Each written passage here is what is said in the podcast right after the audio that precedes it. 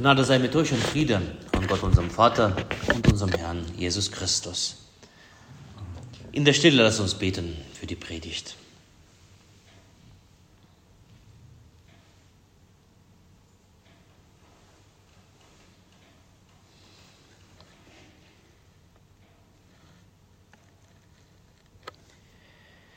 Herr, dein Wort des meines Fußes leuchte und dein Licht auf meinem Wege.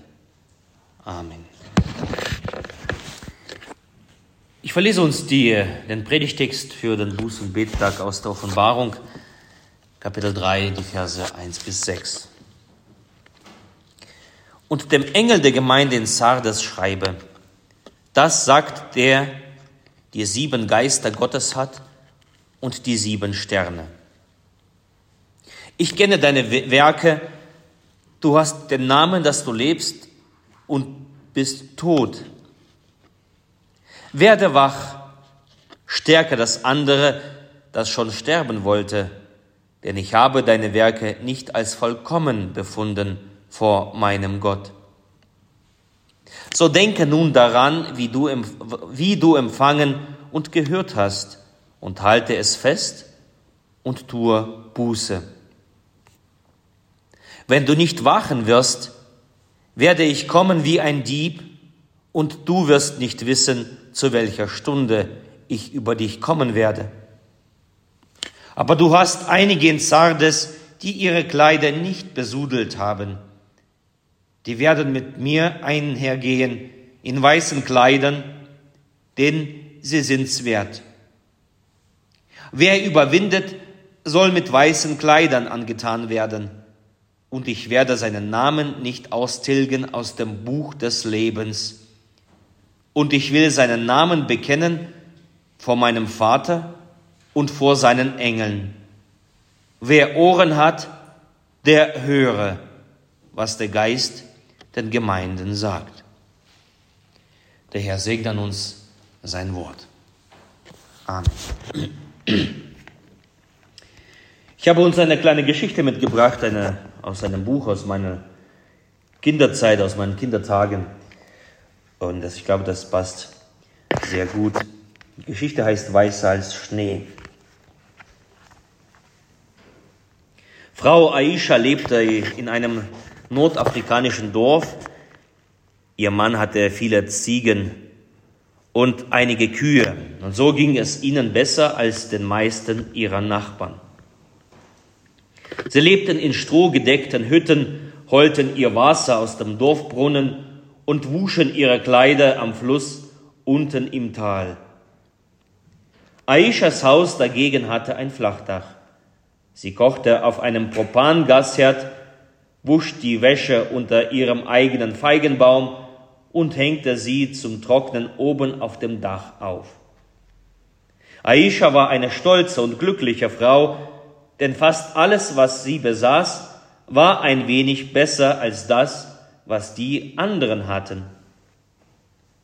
Die anderen Leute ritten auf ihren Maultieren zum Markt oder liefen vier bis fünf Kilometer zu Fuß und fuhren dann mit dem Bus weiter.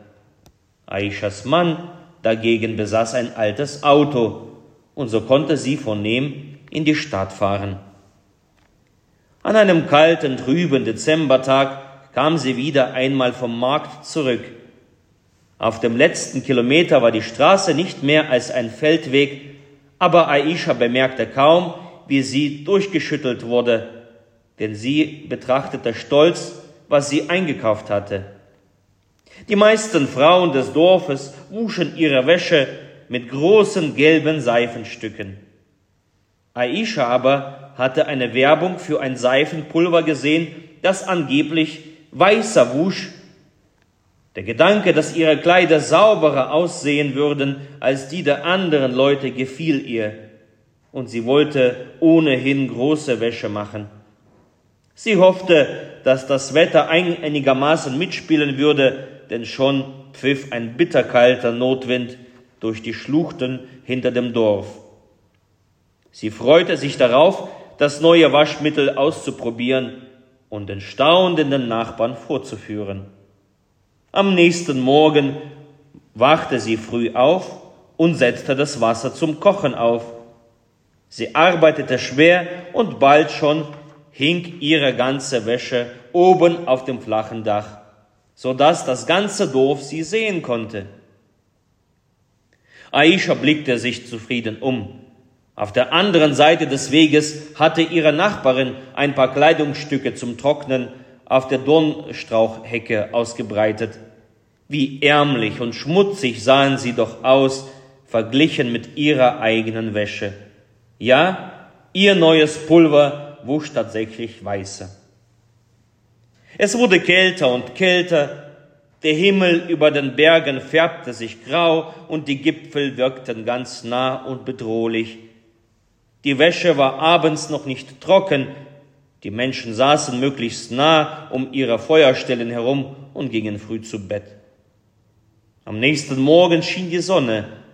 Aisha bereitete ihren Kindern das Frühstück zu und machten sich auf den Schulweg.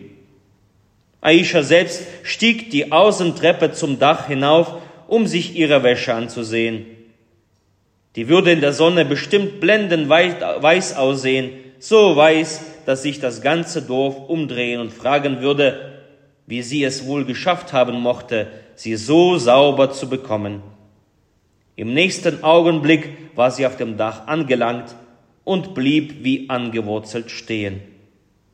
Wer hat meine Wäsche wieder schmutzig gemacht? rief sie zornig. Wer hat meine Wäsche wieder schmutzig gemacht? und machte einen Schritt nach vorn. Dann hielt sie inne denn plötzlich ging ihr ein Licht auf. Niemand hatte ihre Wäsche schmutzig gemacht. Aber in der Nacht war Schnee gefallen und die Berge in der Ferne leuchteten weiß, so weiß, dass man zuerst gar nicht hinsehen konnte. Gegen diese strahlende Reinheit sah ihre Wäsche grau aus. Ja, verglichen mit Gottes Weiß ist das alles nichts, murmelte sie während sie eilig die Wäsche von der Leine nahm.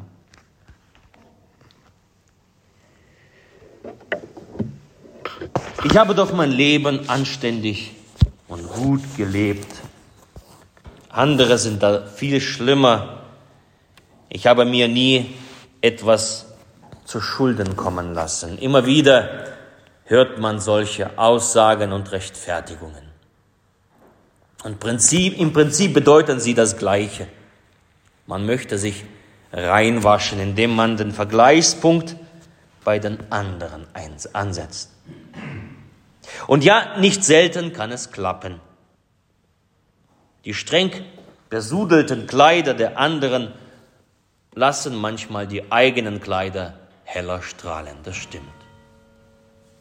Man ist beruhigt, das Gewissen ist beruhigt doch hält man das eigene Kleid gegen das göttliche Schneeweiß, wie in dieser Geschichte, dann sieht die Sache ganz anders aus. Verschmutzung ist nun mal Verschmutzung und Fleck ist nun mal Fleck. Und mag er für andere so unsichtbar sein. Eine tiefe Verschmutzung, die die Fasern durchdringt, vielleicht so ein Grauschleier, mag vielleicht großflächig nicht auffallen, doch ein heller Lichtstrahl und der richtige Referenzpunkt offenbart die gesamte Misere. Die Sünde, welche die Fasern unseres Lebens durchdringt, wird nicht besser, sie wird nicht kleiner, Sie wird nicht sauberer, wenn wir sie mit den Sünden unseres Nachbarn vergleichen. Meine Gedanken, Worte und Werke werden mir nicht recht geben, wenn sie etwas besser, etwas moralischer und etwas anständiger präsentiert werden. Der Schein ertrügt. Wenn das göttliche Licht das Wort Gottes auf uns trifft, dann wird alles offenbar, die ganze Verlorenheit, der ganze Dreck, der ganze Schmutz. Ich kenne deine Werke, sagt Jesus zu Christen in Sardes, in Kleinasien. Ich kenne deine Werke. Du brauchst sie nicht zu verstecken. Ich sehe sie. Ich habe sie angeschaut und sie empfinde ich nicht als vollkommen. Und hier ist gleich der Referenzpunkt genannt, die Vollkommenheit, nicht weniger. Jesus hätte doch ein Auge zudrücken können, die fünf gerade sein lassen, es nicht genau so nehmen. Ach, das passt doch schon. Irgendwie ist es doch schon weiß. Vielleicht besser als bei dem anderen. Aber nein, hier ist der Vergleichspunkt die Vollkommenheit. Ich habe deine Werke nicht als vollkommen befunden, sagt Jesus. Du hast den Namen, dass du lebst und bist tot. Gott spricht hier ein Urteil, eine Diagnose. Und vor der können wir uns nicht verstecken. Sie können wir nicht verbergen. Du denkst, dass du lebst, aber du bist tot. Jesus stellt in ein rechtes Licht, fern von anderen Referenzpunkten oder von anderen ja, und äh, Schattierungen des Weiß. Er nimmt sein Weiß, er nimmt seine Vollkommenheit und legt unsere Kleider drüber und stellt fest, ich habe deine Werke nicht als vollkommen befunden. Dein Kleid ist nicht weiß. Aber zugleich ruft Gott diesen Zustand zu ändern. Als erstes, werde wach. Werde wach. Träum nicht. Flieh nicht verträumt in die Ansicht, es ist schon nichts Schlimmes dabei an dieser Sünde. Es ist schon nichts Schlimmes dabei, wie ich mein Leben führe. Hier sagt Gott, belüge dich nicht selber. Sünde ist Sünde, Schmutz ist Schmutz, der tief in die Fasern deines Kleides dringt. Werde wach. Und die, die, die Sünde reicht aus, dass mein Name ausgetilgt ist aus dem Buch des Lebens. Meine Sünde reicht dafür aus. Darum werde wach, besinn dich. Als zweitens, denke darüber nach, was du empfangen hast. Bedenke zunächst die Konsequenz der Sünde, dass dafür ein anderer leiden und sterben musste. Bedenke, wie leichtfertig du mit der Sünde umgehst, wie unverantwortlich du mit deinem Nächsten umgehst, wie unbedacht du deine Worte wählst, wie gedankenlos deine Gedanken sind. Bedenke die Konsequenz der Sünde. Einer musste dafür sterben. Zugleich bedenke das Geschenk der Freiheit, das Gott dir gewährt, geschenkt hat durch das Sterben Jesu Christi am Kreuz. Bedenke es. Bedenke den Ort, an dem du deine Schuld abladen kannst, loswerden kannst. Bedenke ihn. Bedenke das Blut Jesu, des Sohnes Gottes, das dich reinwäscht von aller deiner Sünde. Bedenke es. All das hast du empfangen, bedenke es. Von der Konsequenz bis zur Erlösung. Und drittens, tue Buße. Also suche Gottes Vergebung. Verändere deine Laufrichtung.